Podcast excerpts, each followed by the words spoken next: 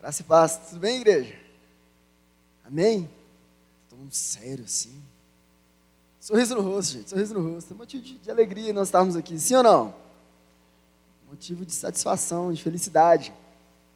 É, nós não podemos dar início aqui ao estudo da palavra sem antes orarmos pelo pastor Bruno. Ele não está aqui hoje porque ele está dodói. É, conversei com ele mais cedo, ele estava sentindo muita dor no corpo, com febre. Né? E a gente sabe que para ele não estar aqui é porque realmente é, deve estar pesado lá para ele. Então nós vamos, nesse momento, orar pelo pastor Bruno, pedindo que o Senhor restaure a saúde dele. Amém? Então, curva sua cabeça aí, vamos pedir ao Senhor. Pai, nós colocamos a vida do Bruno diante de Ti, Pai. Pedimos que, em nome de Jesus, que o Senhor possa intervir, Senhor, nessa situação, naquilo que ele está sentindo. Pai, que o Senhor possa trazer agora neste momento, em nome de Jesus, Pai, a restauração da saúde dele. Senhor, renove as forças dele, tira tudo aquilo, Senhor, que não provém do Senhor do corpo dele. Pai, em nome de Jesus, que o Senhor possa dar vigor, energia ao teu filho e que esse mal-estar, isso que ele está sentindo, passe logo, em nome de Jesus, Pai. E que isso aconteça para a honra e glória do teu santo nome. Abençoe o pastor Bruno com toda sorte de bênçãos, Senhor, porque só o Senhor pode nos abençoar. E é o que te pedimos nesse momento, em nome de Jesus. Amém. Amém? Bom, nós estamos estudando a carta de Paulo à igreja em Éfeso. Por isso, vamos abrir as nossas Bíblias ou ligá-las aí no livro de Efésios, capítulo 5. Efésios capítulo 5. E nós vamos ver então a segunda parte deste capítulo, já que no sábado passado foi dado início pelo pastor Bruno a primeira parte do capítulo 5, que foi do verso 1 ao verso 17. Agora nós vamos caminhar do verso 18 até o verso 33. Então, abre aí, Efésios capítulo 5, a partir do verso 18. Efésios capítulo 5, a partir do verso 18. Mas, mas, antes de nós lermos as escrituras, vamos só relembrar alguns conceitos aqui, ok? Isso é importante porque a gente não se perca no estudo. Bom, olha o que, que está acontecendo. Paulo, lá no capítulo 1, no capítulo 2, no capítulo 3, trabalhou arduamente, tentando mostrar para mim, para você e para os irmãos lá em Éfeso, que Deus realizou uma grande obra para que nós pudéssemos ser feitos filhos dele. Então, Paulo vai passar o capítulo 1, 2 e 3 dizendo tudo aquilo que Deus fez por nós e em nós, tudo aquilo que Jesus fez por nós e em nós e tudo aquilo que o Espírito Santo fez por nós e em nós. Paulo vai trabalhar então de forma profunda e intensa nesse sentido, de tentar trazer a revelação a nós e ele ora o tempo todo a respeito disso, dizendo: olha, vocês precisam compreender o que vocês são agora, de onde vocês estavam, quem vocês eram e o que Deus fez na vida de vocês.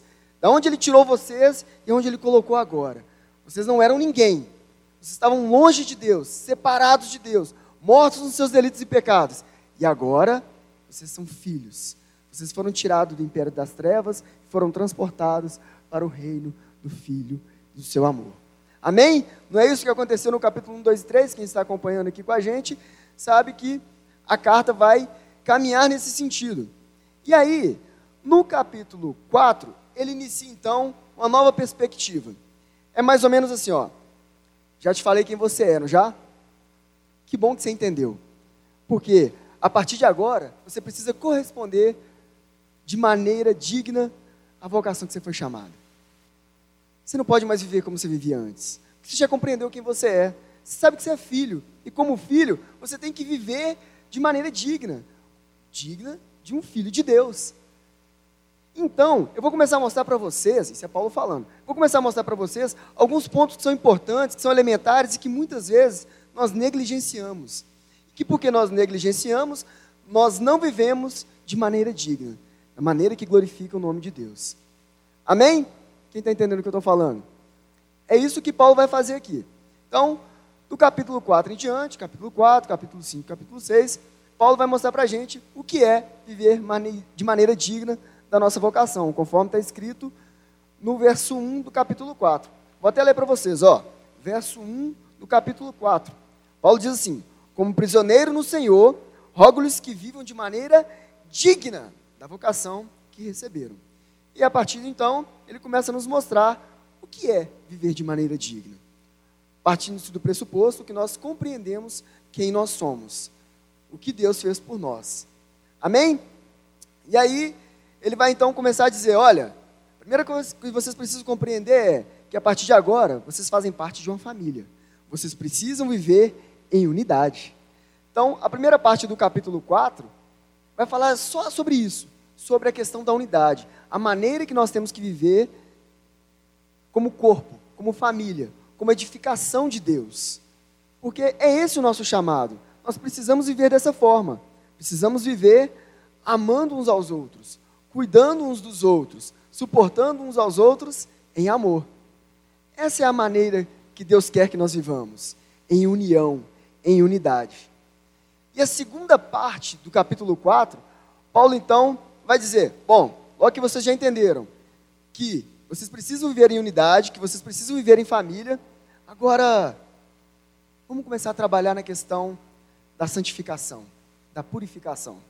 Porque, raciocina comigo, se você já compreendeu que você é filho de Deus e que você precisa viver em comunhão com seu irmão, num relacionamento pessoal com seu irmão, e a sua vida reflete a glória de Deus, porque a maneira digna que nós temos de viver é a maneira que glorifica a Deus, você não pode mais mentir. Então, se você mentir, para de mentir. Deixa de ser mentiroso.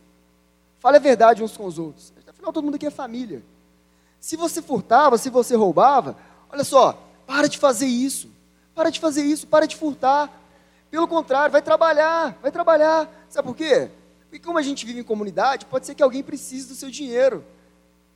E o dinheiro então não é para você, você não trabalha para você, mas você trabalha para suprir as necessidades dos outros. E é por isso que a gente traz aqui o dízimo e a oferta.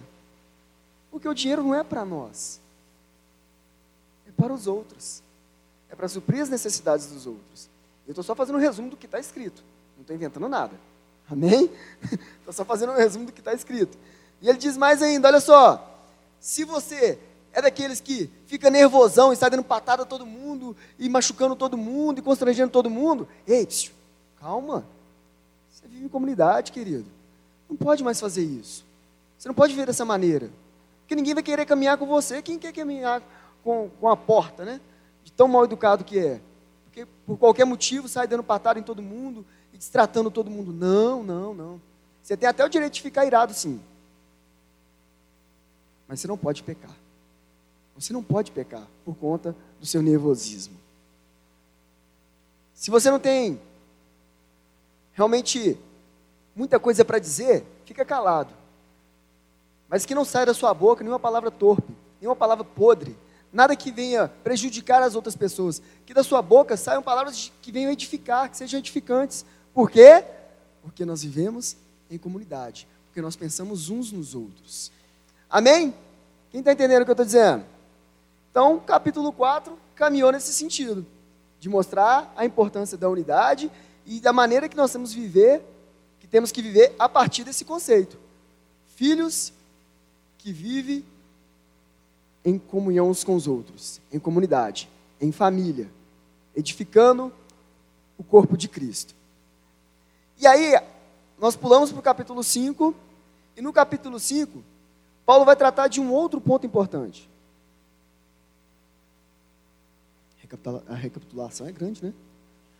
O capítulo 5, então, Paulo, na primeira parte do capítulo 5, Paulo vai tratar de um ponto extremamente importante. E que, sendo bem sincero, a sensação que eu tenho, de verdade, é que Paulo acabou de escrever essa carta e mandou para a gente. Porque foi lá para Éfeso, né? Não sei quanto tempo atrás. Mas na verdade parece que é, foi, foi agora à tarde que ele escreveu entregou aqui para gente. Porque ele vai falar sobre imoralidade sexual, sobre as questões sexuais. E vamos combinar.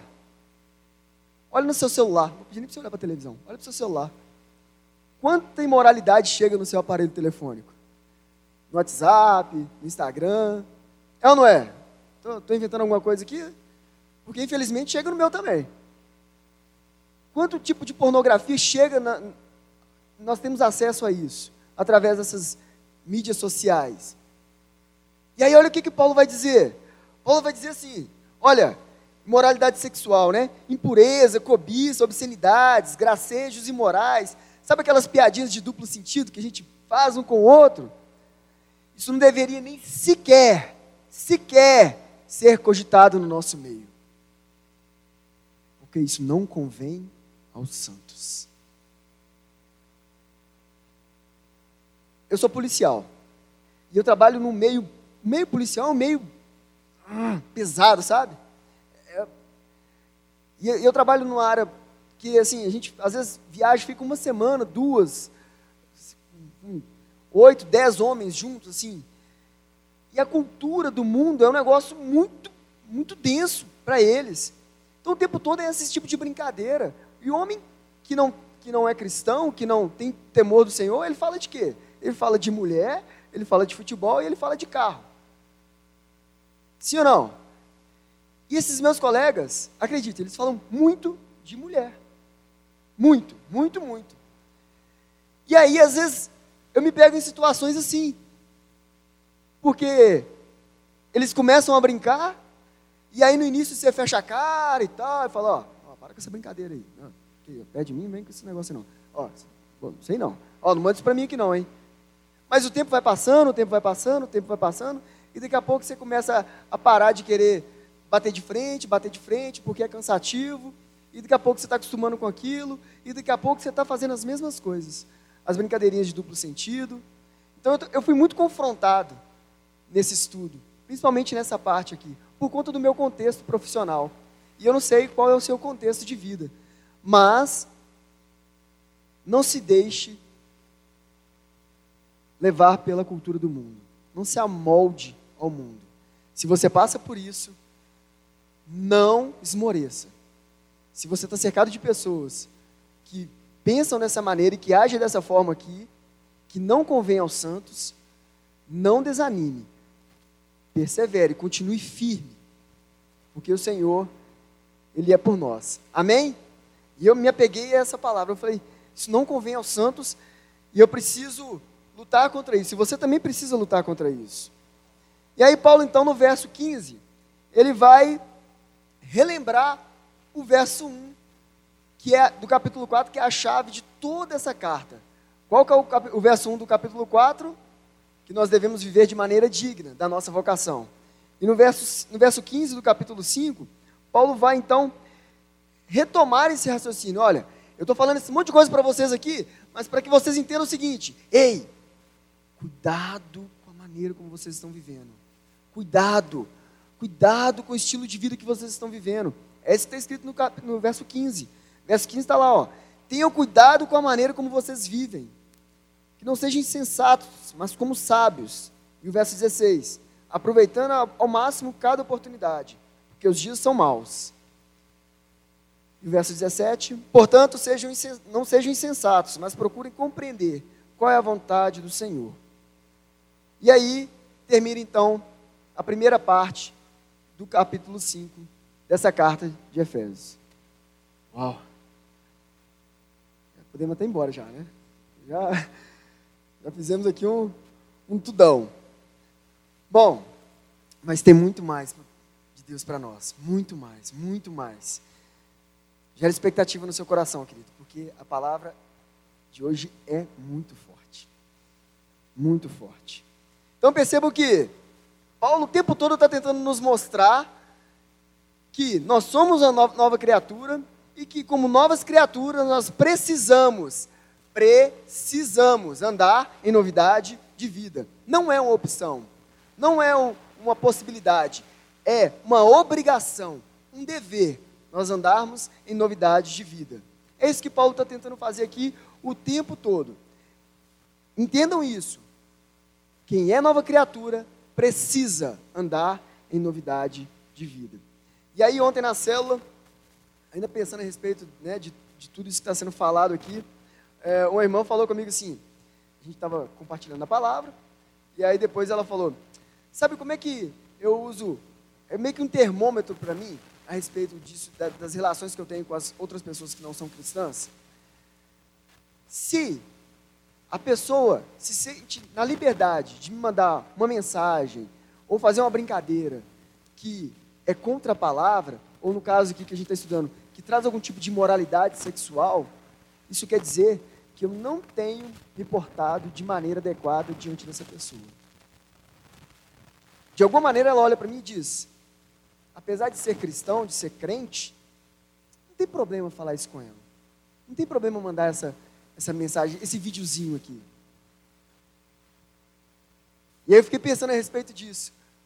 Quantas vezes a gente chega em algum lugar e aí as pessoas estão conversando a respeito de um assunto imoral, impróprio, e você chega e as pessoas param de falar do assunto que você chegou. Quem fala assim, já ouviu assim? Ó, não, aqui, para, para, para a brincadeira aí, aqui, é crente. Esse aqui não, não, não gosta dessas brincadeiras, não. Alguém aí já ouviu isso? Porque se a gente não está ouvindo isso, querido, deixa eu te contar um negócio, morrendo de vergonha aqui na frente para te dizer, a gente não está vivendo de maneira correta. A começar por mim, nós não temos vivido de maneira correta. Porque as pessoas se sentem na liberdade de fazer esse tipo de brincadeira com a gente, tem algo de errado conosco. Eles tinham que estar se sentindo constrangidos com a nossa presença. Eles tinham que olhar para nós e dizer: Não posso fazer isso. O que está aqui, cara? Não dá. Olha a vida. Olha a vida dessa pessoa. Eu não posso fazer isso. Não posso brincar desse jeito. Eu não vou mandar isso no grupo, não, porque Fulano está lá. Vocês estão entendendo isso? O problema é que a gente se acostuma com, essa, com essas situações. E a gente acha que não tem nada a ver mais. É que cada um vive a sua vida, é ou não é? Essa é a cultura do mundo. Olha, é a minha vida e ninguém tem nada a ver com isso. A sua vida tem tudo a ver comigo e com todos nós aqui. Porque nós somos uma família. Fazemos parte do mesmo corpo. O mesmo sangue que me purificou, te purificou. Entendem isso? E do verso 18 em diante, então, Paulo continua com o mesmo objetivo.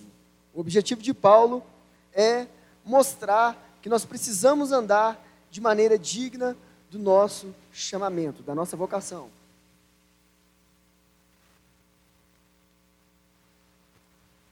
E aí nós vamos ler então a partir de agora o verso 18 até o verso 33. Na versão NVI está escrito assim, ó. Então, capítulo 5, a partir do verso 18.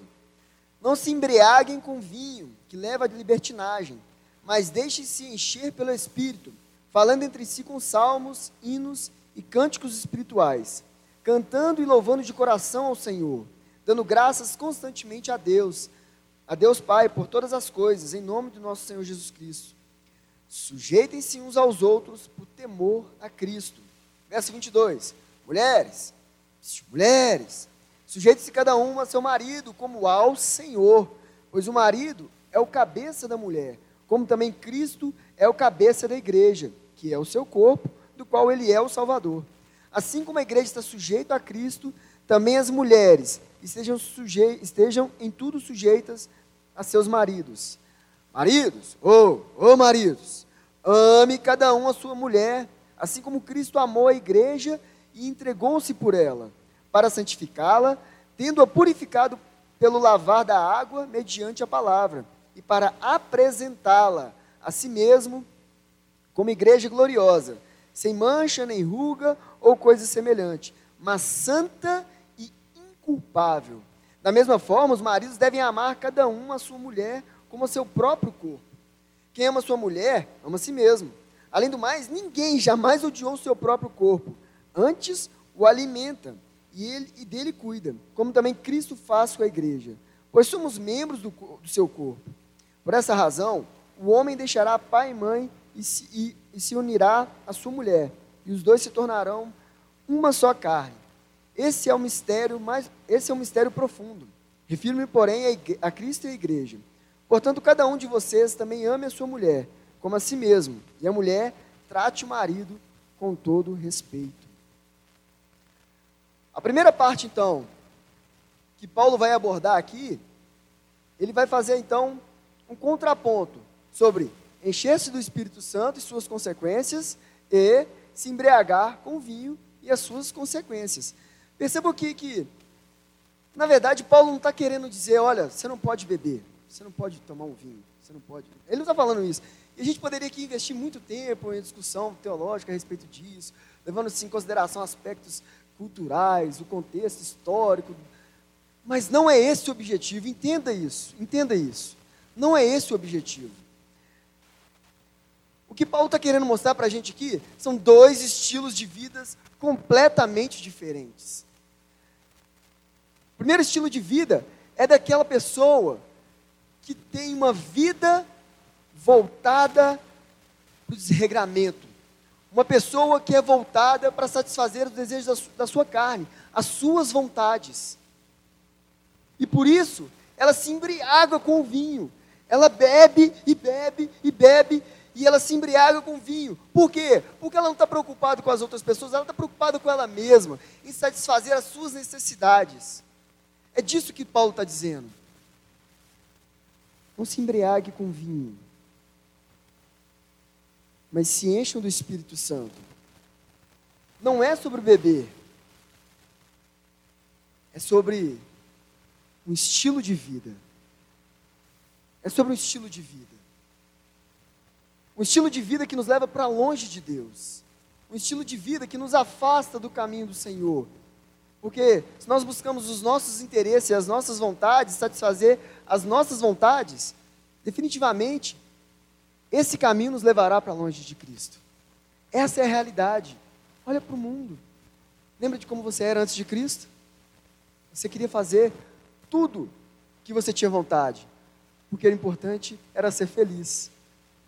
Isso te afastava completamente de Deus. Isso me afastava completamente de Deus. Então aqui não se trata de tomar uma taça de vinho, se trata de um estilo de vida. Um estilo de vida que não glorifica a Deus. E é isso que eu quero que a gente pense nesse momento. Talvez o seu problema não é tomar uma taça de vinho ou um copo de cerveja. Não é isso. Você não faz isso, inclusive.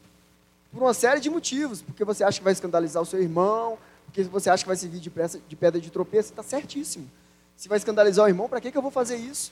Isso sim é pecar.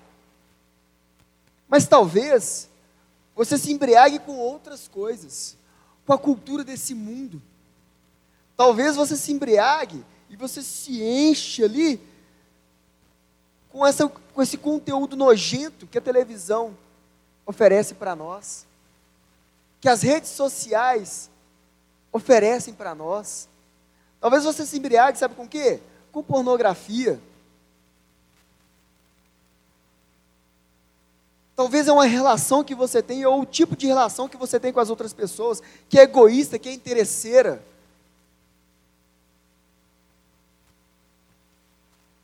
Esse é o problema. Esse é o problema é o seu estilo de vida.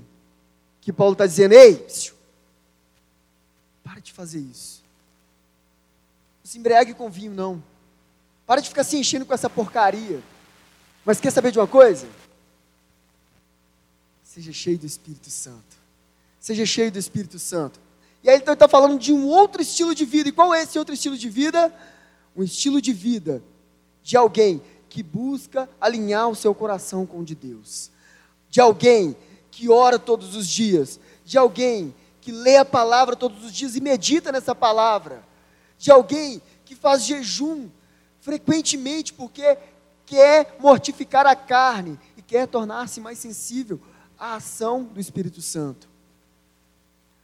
Dois estilos de vidas completamente diferentes. E é sobre isso que Paulo está dizendo. Olha, se você tiver o estilo de vida de alguém que se embriaga com vinho, as consequências disso é a dissolução.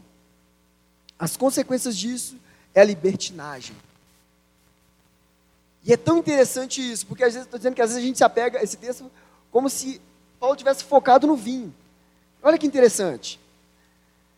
A mesma palavra, libertinagem, dissolução, que aí vai depender da, da, da tradução, ela é utilizada em Tito, no capítulo 1, verso 6, em 1 Pedro, capítulo 4, verso 4, na parábola do, do filho pródigo, e ela, e ela refere-se, olha só, a condutas e farras e esbanjamento que transcende a esfera da comida e da bebida.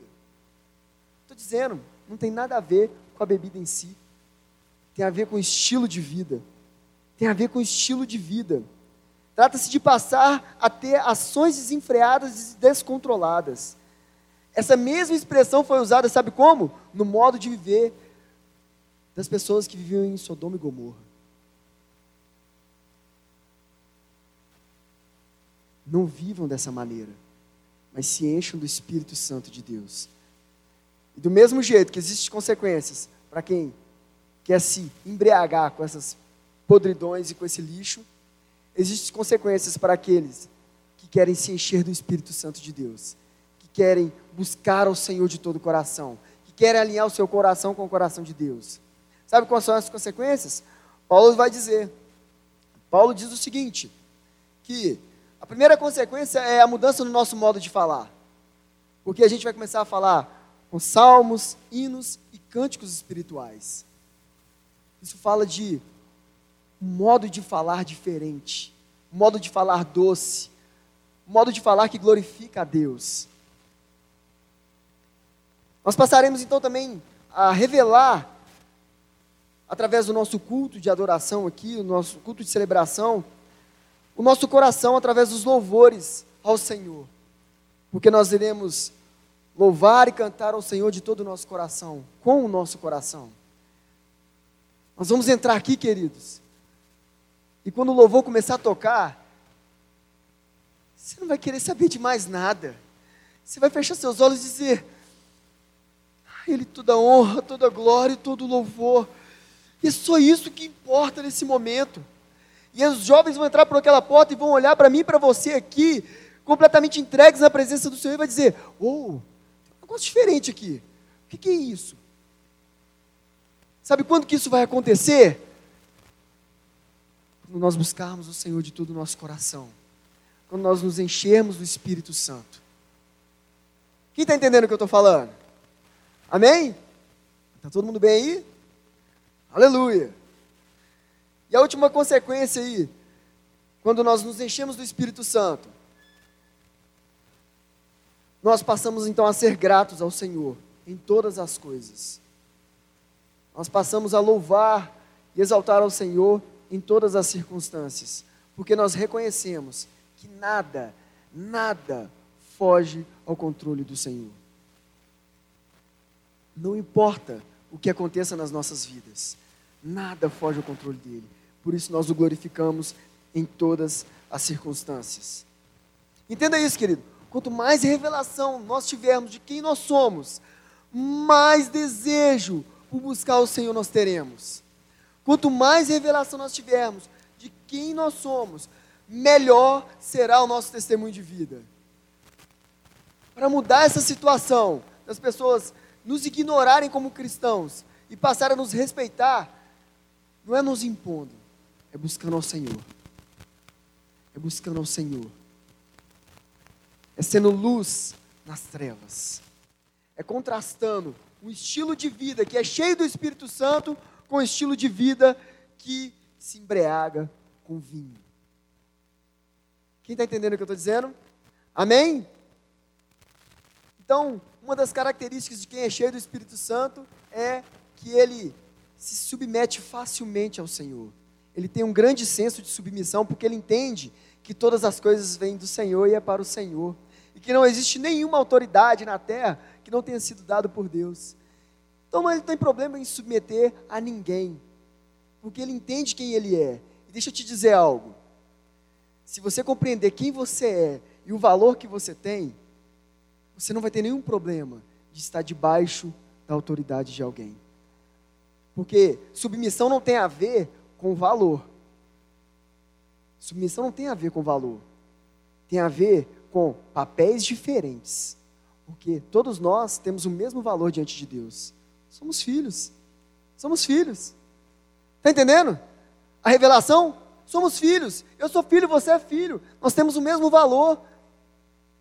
Então eu posso me colocar debaixo da missão de alguém sem problema algum, porque isso não vai me fazer inferior. Pelo contrário, eu tenho a consciência de que eu vivo em coletividade e que eu quero ajudar, ser um suporte para quem Deus tem levantado para estar na frente de algo, na edificação do reino. Essa é a consciência que nós temos que ter. E é por isso que no verso 21, então, Paulo vai dizer: sujeite-se uns aos outros por temor a Cristo. Nós temos essa consciência, a gente entende: olha, eu preciso colaborar né, com meu irmão, eu preciso ser um suporte para ele. Querido, o que, que você está precisando? Fala, o que, que é? O que, que eu posso te servir? No que, que eu posso te servir? O que, que eu posso te ajudar? O que, que é que eu posso fazer por você? Eu sei que Deus está te usando na edificação do reino. Deixa eu participar disso também. Como é que é? Você quer que eu carregue alguma coisa, que eu varra alguma coisa, que eu faça alguma coisa? Deixa eu colaborar com isso. Entende, queridos? Porque tem a ver com a consciência de quem nós somos. Essa é a grande verdade. Amém? Então a primeira coisa que a gente precisa compreender é que submissão não tem a ver com valor, mas sim com funções, com papéis. E que se, submissão tem a ver com se colocar debaixo da missão. Submeter é se colocar debaixo da missão de outra pessoa, como um colaborador, como um suporte. E é isso que Paulo está dizendo para nós fazermos, para nós sermos colaboradores uns dos outros. Porque nós vivemos em família, porque nós vivemos, nós somos um time. E o time quer ganhar. Então nós vamos fazer o que for preciso ajudando uns aos outros, para que a gente alcance o nosso objetivo. E aí vem, entra o verso 22. E aí agora ficou um clima tenso, né? Aquele verso 22, mulheres, mulheres. Na verdade, não tinha que ter, né, isso na nossa cabeça tinha que ser algo muito tranquilo. Porque a palavra é muito clara a respeito disso. Deus trabalha com hierarquia. Deus trabalha com autoridade, com liderança. Imagina aqui, ó. Imagina comigo. Raciocina aqui, ó. Imagina Deus dizendo para o povo de Israel para sair do Egito. 400 anos de escravidão, Deus fala assim com o povo. Assim, ó. Imagina, que, imagina agora aqui, ó. Vamos mudar o contexto aqui, ó. Imagina um exemplo. Se Deus disser para a gente aqui agora, um, dois, três, todo mundo lá fora. Como é que a gente vai passar naquela porta? Vai ter nego pulando, quebrando, batendo a cabeça, pulando a janela, dando cambalhota, dando porrada no outro. E aquela Se não tiver um, um líder para dizer, vamos fazer o seguinte, ali dá para sair de três em três.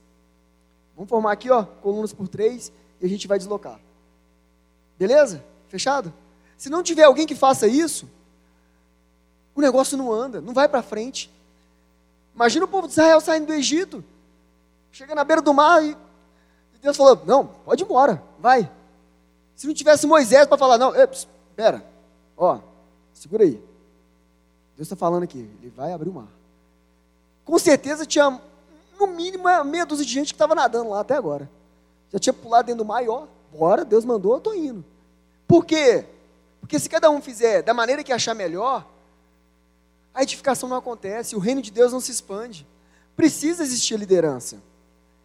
E é isso que está acontecendo aqui.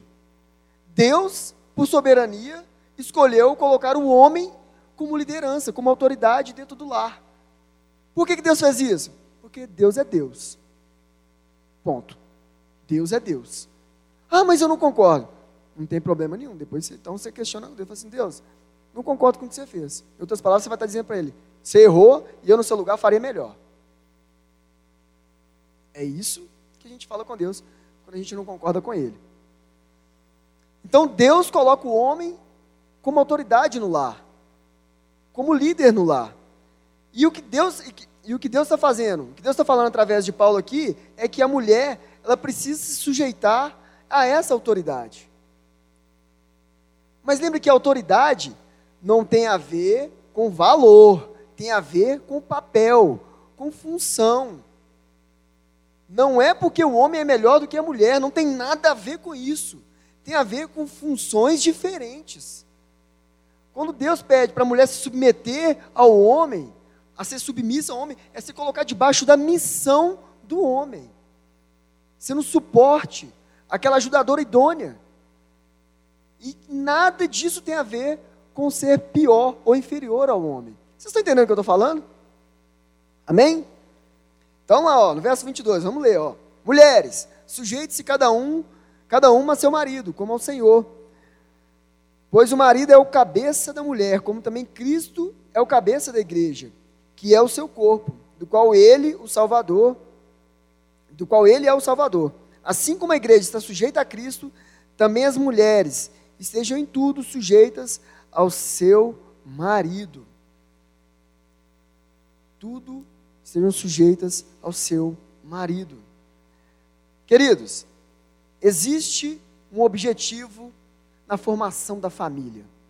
Qual é o objetivo de um homem se unir a uma mulher? É construir uma família. E família é o bem mais precioso para Deus.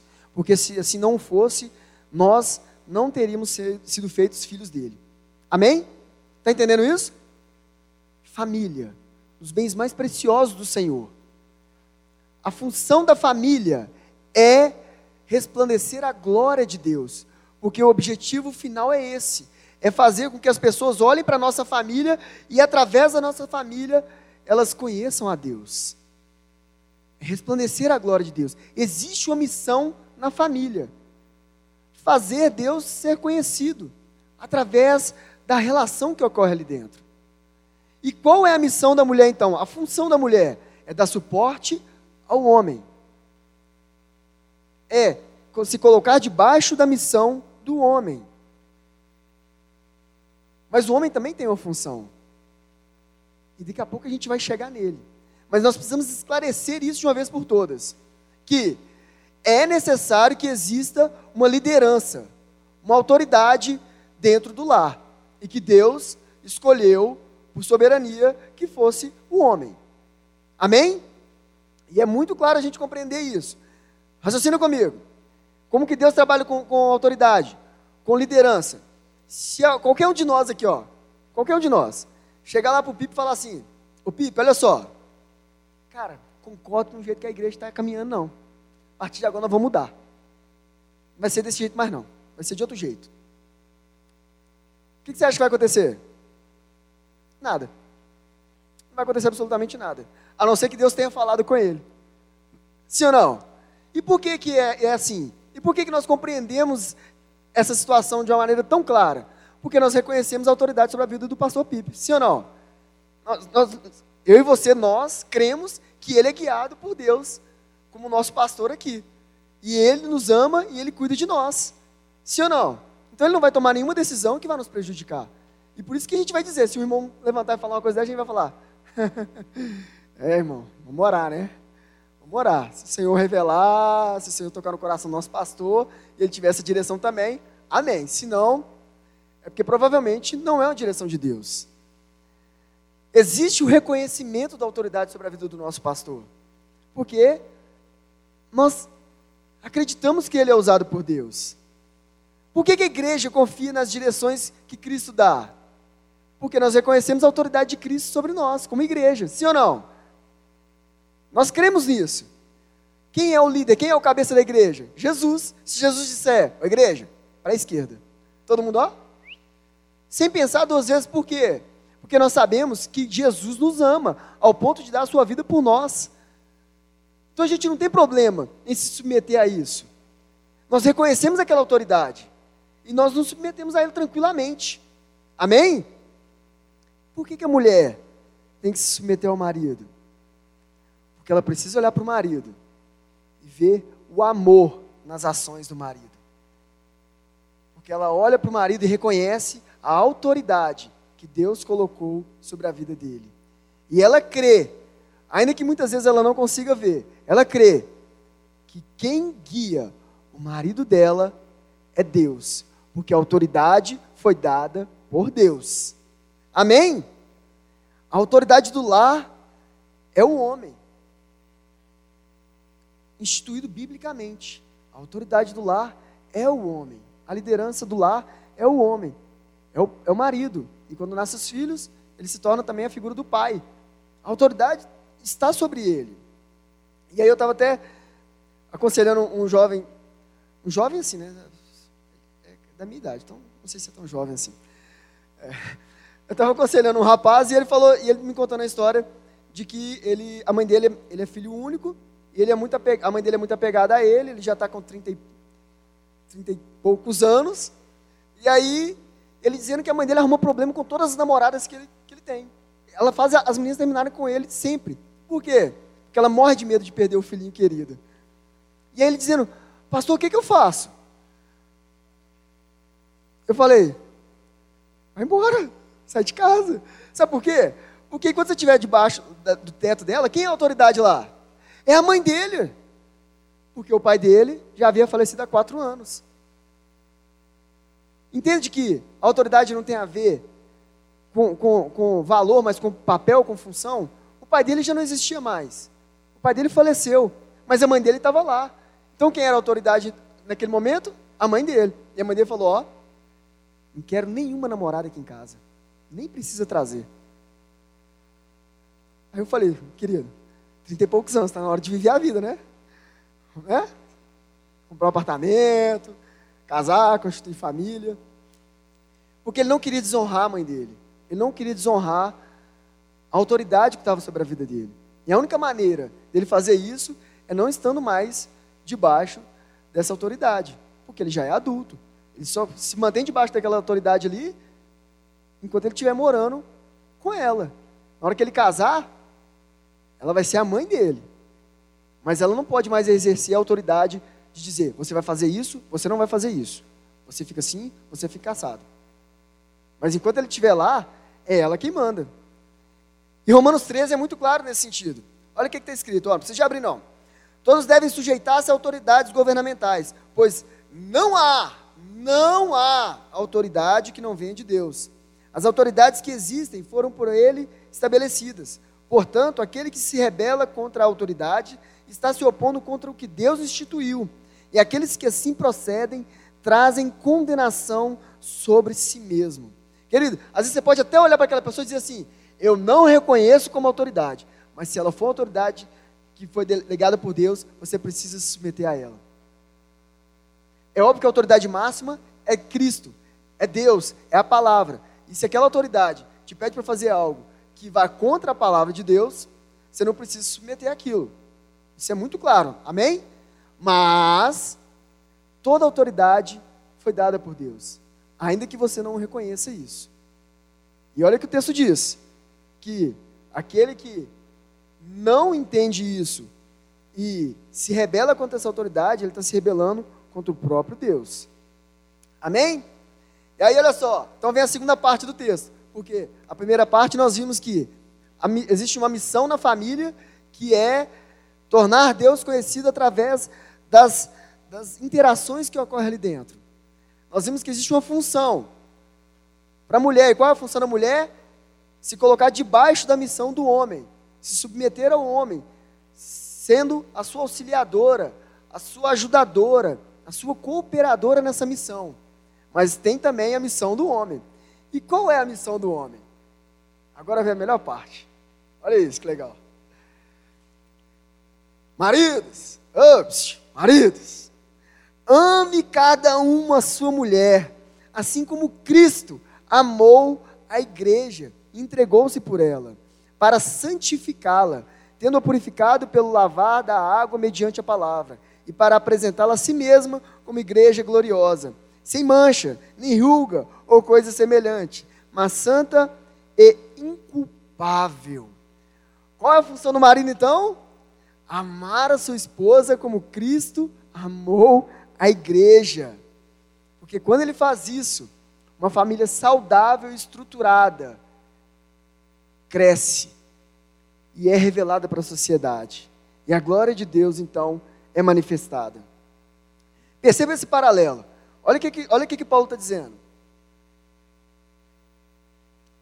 Paulo vai fazer um paralelo então entre a relação de Cristo com a igreja e uma relação, faz uma relação paralela da relação do homem com a mulher. Cristo, a igreja, o homem e a mulher. E ele vai falar assim então, ó, ô marido, tá vendo aquela relação ali? De amor? É? De entrega? Então, é assim que eu quero que você faça. Só isso. É simples. Homens, homens. Quantos casados? Quantos casados? Levanta a mão os homens casados. Levanta aí, levanta a mão aí, grandão, assim, ó. Um, dois, três, quatro. Final do ano vai ter mais casamento, hein? Até o final do ano vamos casar metade da igreja aqui. Olha como é que é fácil a, a vida do homem. Tranquilo, ó, ó. Que, que o homem tem que fazer? Quais são as funções do homem? De acordo com o que Deus está dizendo aqui através da vida de Paulo. A primeira função do homem é que o homem precisa cuidar das suas esposas, suprindo cada uma das suas necessidades. Sejam elas físicas, psicológicas, espirituais, emocionais. Por quê? Porque o texto disse, olha o que, que o texto disse. Para, porque Cristo se entregou pela igreja e amou a igreja para entregá-la, para apresentá-la como igreja gloriosa, sem mancha, nem ruga ou coisa semelhante, mas santa e inculpável. Por que, que nós temos que cuidar das nossas esposas, como Cristo cuidou da igreja? Porque vai ter um dia que nós vamos ter que prestar contas a Deus sobre a autoridade que Ele nos deu. Lembra que a questão é de papel, de função? Quanto mais autoridade, quanto mais é dado ao homem, mais é cobrado. Mais autoridade, mais cobrança. Então vamos entender melhor isso. Falando mais, então, de forma mais específica. Função dos homens. Nós devemos cuidar da vida espiritual das nossas esposas e do nosso lar. E aí, queridos, é que o homem precisa entender a sua função, o seu papel e matar no peito e dizer: Ei, deixa comigo, eu vou resolver isso aí. Como que o homem cuida da vida espiritual da sua esposa e do seu lar? Sendo o sacerdote do lar. Incentivando a sua esposa a orar todos os dias. Incentivando a sua esposa a ler a Bíblia, a estudar a Bíblia todos os dias, a ler a Bíblia com ela a caminhar com ela nesse crescimento, uma santificação ao conhecimento de quem Deus é.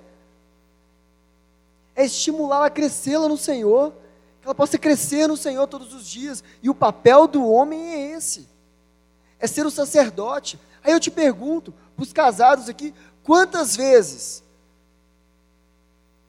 você orou com sua esposa? Quantas vezes você leu a Bíblia com ela, dentro de casa, né? Você compartilhou a palavra com ela. Você instruiu ela na palavra. Quantas vezes você falou assim, amor, vamos fazer o jejum, nós dois? Vamos, vamos, vamos, vamos buscar o Senhor juntos? Porque esse é o papel do homem. É ser o sacerdote do lar, é cuidar da vida espiritual da sua esposa. E se sua esposa não está indo muito bem das pernas espiritualmente, a culpa é do marido. E aí, mulheres que não são casadas, prestem atenção nesse detalhe. Porque se você olhar para o homem e não ver ele não ver nele esse perfil de sacerdote, de homem que vai te levar a crescer em revelação no Senhor, cuidado. Cuidado. Quem está entendendo o que eu estou falando? Amém? Sacerdote do lar. É ele que vai ajudar a mulher, que vai conduzir a mulher rumo ao crescimento no Senhor. Quer ver outra função do homem? Nós devemos cuidar da vida emocional das nossas esposas. Como que nós fazemos isso? Homem, presta atenção nesse negócio aqui. Eu sei que está namorando, eu sei que vai casar, eu sei que está solteiro, mas pretende fazer isso. Presta atenção nisso aqui, ó. ó. Como que a gente cuida da vida emocional das nossas esposas? Dando a ela amor. Muito amor. Nas nossas ações, nos nossos gestos, em tudo que nós fizermos. Ela tem que olhar para nós e falar assim: esse homem me ama de verdade mesmo. Esse negócio é, é para valer mesmo, isso não é brincadeira, não. Ela tem que olhar para as nossas ações, para as nossas atitudes e sentir confiança em nós. A nossa esposa tem que olhar para nós e falar assim: Eu confio no meu marido. Eu sei que ele não vai me deixar na mão. Ele não é um moleque. Ele não é moleque. Meu marido é homem. Ele vai cumprir com o que ele está falando. Ele não vai me deixar na mão. Ela tem que olhar para nós e ver o respeito, de saber que todos nós somos limitados. Tanto os homens quanto as mulheres. Mas porque nós somos a liderança daquele lar, a gente tem que saber cuidar das limitações das nossas esposas. Entender as suas fragilidades. e saber tratar disso da melhor maneira possível. A gente precisa fazer com que a nossa esposa olhe para nós e diga: Ele se preocupa comigo. Ele supre as minhas necessidades. Você já viu um livro chamado Cinco Linguagens do Amor? Cinco Linguagens do Amor? Quem já, quem já, quem já? Existem então lá nesse livro é, cinco linguagens que o ser humano desenvolve, né? Que diz respeito ao amor. E aí é muito interessante isso, é muito interessante isso, porque, por exemplo, a Nath, vou falar da minha esposa, né? A Nath, a linguagem de amor dela é palavras de afirmação e tempo de qualidade. Então, todas as vezes que eu digo para ela assim, amor, você está linda, cadê ela? Tá amor, você está linda, você está maravilhosa hoje. Nossa, como eu te amo. Aqui, você é a melhor esposa do mundo. Sabe o que acontece no coraçãozinho dela? Ela, ó. Palavra de afirmação. Tem dia que eu chego do trabalho tão cansado, queridos. Tão cansado, tão cansado, tão cansado. Mas eu sei que ela precisa de tempo de qualidade. Então sabe o que eu faço? E para ela, tempo de qualidade não é aquela coisa assim de ficar batendo papo, porque ela não é de conversar. Então, não é ficar batendo papo, aquela coisa. O tempo de qualidade que ela necessita é eu sentar do lado dela pelo menos 15 minutos, largar tudo e ficar ali, do ladinho dela, sentadinho, durante 15 minutos. É o tempo que ela, que ela precisa ter comigo, que para ela é um tempo de qualidade. E tem hora que a última coisa que eu quero na vida é estar ali sentado. Mas, porque eu sou. Vocês estão rindo, mas é verdade. Mas porque eu entendo o meu papel, eu supro a necessidade dela. Vocês estão entendendo o que eu estou falando? Não é questão de ter vontade de fazer, é o papel que eu preciso desenvolver. Eu preciso suprir as necessidades da minha esposa. E não importa o quão cansado eu esteja, ou a falta de paciência que esteja, eu preciso suprir essas necessidades. Pense nisso. Pensem nisso. Amém? E por fim, nós temos que cuidar da, da vida física das nossas esposas. Ah, agora as mulheres vão ao delírio. Olha só. Como que o homem cuida da saúde física da mulher? Um monte de gente perguntando, ah, eu já sei. Cartão de crédito, toma, vai vença. Queridos, sabe como é que a gente vai cuidar da vida física das nossas, das nossas esposas? Qual é o papel, a função do homem? É fazendo o seguinte: é fazendo com que ela se sinta linda, maravilhosa. E sabe, é, sabe como que a mulher se sente linda e maravilhosa? Indo no salão, cuidando do cabelo.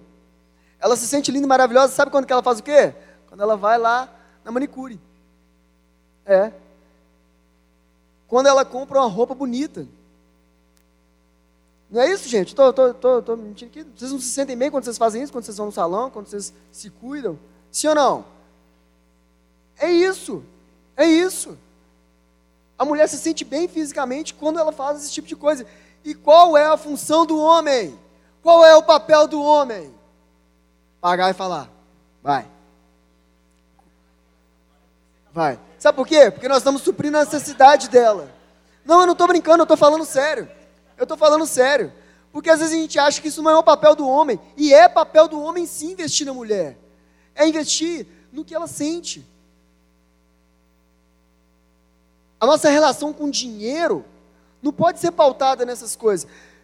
A gente acabou de entender que o dinheiro não é para nós mesmos, mas para suprir a necessidade dos outros. É a sua esposa, é a mulher que você diz que ama que você tem que amar. Qual é o problema de pagar o salão para ela? Qual é o problema de dizer assim: toma aqui 100 reais, 200 reais, compra uma roupa bonita para você, quero te ver maravilhosa esse final de semana. Qual o problema de fazer isso? Vocês devem estar me perguntando: será que você faz isso mesmo, pastor? Eu faço. Eu faço. Juro. Eu faço. Pergunta para a Nath. Depois vocês podem perguntar para ela. Eu tenho que brigar com ela às vezes. Falo assim, aqui, dinheiro que a gente recebeu lá, fica com você, gasta com você, faz alguma coisa para você. Porque eu entendo que isso faz bem para ela. E se ela estiver bem, queridos, ó, ó, se a mulher estiver bem, se ela estiver feliz, ó sorrisão, tá tudo bem, entendeu? É tudo tranquilo, é tudo maravilha. É essa a realidade. Os casados aqui sabem do que eu estou falando. A mulher precisa estar bem. Senão o negócio não anda. Não vai para frente. Entendem isso? Mas a gente tem que tomar cuidado com algumas coisas. Eu falei então de cuidados estéticos, falei de roupa. Você quer ver outra coisa importante? O sexo. Como homem, eu tenho que suprir, suprir todas as necessidades da minha esposa. E um sexo de qualidade é fundamental para ela, para as mulheres. Então, o homem não pode ser egoísta. Oh, agora todo mundo ficou em silêncio. Agora ficou pesado o negócio. Está entendendo? A gente tem que pensar nas nossas esposas, em suprir cada uma das suas necessidades. E o sexo passa por isso. Então, hashtag, fica a dica. Amém? Mas aí a gente tem que tomar cuidado com uma coisa. Porque senão pode passar na cabeça da mulher assim: ah, mas é que o marido desse é fácil, né? De se submeter. Mas aí se torna uma relação de interesse. E uma mulher cristã ela não é interesseira. Ela não age porque o marido agiu. Ela age porque ela teme ao Senhor. Porque o Senhor disse: se submeta. Se coloque debaixo da missão dele. Tô, eu falo da Nath porque né, é a experiência mais próxima que eu tenho de tudo isso aqui. E uma das coisas que mais me chama a atenção na minha esposa é a submissão dela.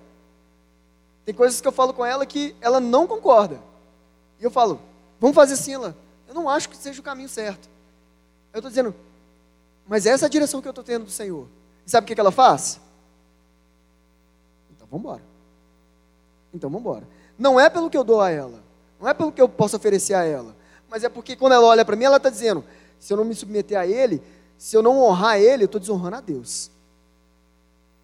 E quando eu olho para o gesto dela, quando eu olho para o coração dela, querido, eu não tenho problema nenhum de entregar o meu cartão de crédito para ela e falar assim: faz o que você achar melhor. Porque eu olho para ela e vejo a melhor esposa do mundo. Porque ela se submete a mim, não porque eu posso oferecer a ela, mas porque ela teme ao Senhor. Vocês estão entendendo isso? É assim que funciona essa relação, viu? É assim que funciona. Quando existe a revelação de quem nós somos, do valor que nós temos e do nosso chamado, do nosso papel, não existem obstáculos para vivermos de maneira digna. Por isso que Paulo vai orar o tempo todo, então. Nessa carta aqui de Efésios, Paulo ora o tempo todo dizendo: Olha, eu oro para que vocês tenham espírito de sabedoria de revelação no pleno conhecimento dele, para que o nosso coração seja iluminado, para que o vosso coração seja iluminado, ou para que Cristo habite em vossos corações pela fé, para que compreendamos a largura, o comprimento, a altura e a profundidade, para que possamos conhecer o amor de Cristo, para que sejamos cheios de toda a plenitude de Deus. Ele ora o tempo todo assim: Senhor, dê revelação ao seu povo, dê revelação aos meus irmãos, dê revelação, mostre a eles, dê clareza a eles, porque se eles entenderem quem eles são e o propósito do Senhor na vida deles, nada vai ser uma barreira. Nada. Amém? É isso que Paulo está dizendo aqui. E é isso que o Senhor quer que nós façamos nessa noite. Que a gente reflita a respeito disso. Que a gente reflita a respeito de como tem sido as nossas vidas, de como nós temos vivido, de qual tem sido a nossa relação uns com os outros, como nós temos nos relacionados. O que o Senhor quer que a gente faça aqui nessa noite é que a gente olhe para nós mesmos, a gente se olhe e diga: Eu preciso mudar, preciso mudar. Os meus conceitos estão errados. Os meus valores não estão corretos, não estão corretos. Eu preciso compreender que se Deus mandou fazer, eu vou fazer, não importa, não importa, não importa, eu vou fazer. Porque Ele sabe o que é melhor para mim. Porque a vontade de Deus é boa, agradável e perfeita. E porque Ele me ama, e porque Ele me ama, eu confio nele. Eu acredito nele. E se Ele colocou alguém como autoridade sobre a minha vida, eu vou me submeter a isso. E se Ele te colocou como autoridade sobre alguém, tenha muito temor, muito temor, porque Ele vai te cobrar isso. A minha oração, queridos, de verdade, é para que você esteja sendo confrontado, confrontado, tirado da sua zona de conforto mesmo, com vontade, como diz o povo, com força, no estudo dessa, dessa carta. Porque é isso que o Senhor tem feito comigo. Eu tenho. Uh, eu sou muito emotivo, né? Vocês já repararam, né? Eu sou muito emotivo, eu choro à toa, chorão. Passa propaganda lá na, na, na televisão, eu tô chorando. Mas o Senhor tem me confrontado muito nesses últimos dias, nessas últimas semanas, por conta desse estudo. Porque eu olho para mim e vejo quão podre eu sou e quanto que eu preciso do Senhor. Que você possa sair daqui minimamente desconfortável com seu estilo de vida. Porque por mais perfeito que você possa ser, eu tenho certeza absoluta que você está muito longe do ideal de Deus para a sua vida. Porque eu também estou muito longe do ideal de Deus para a minha vida. Amém?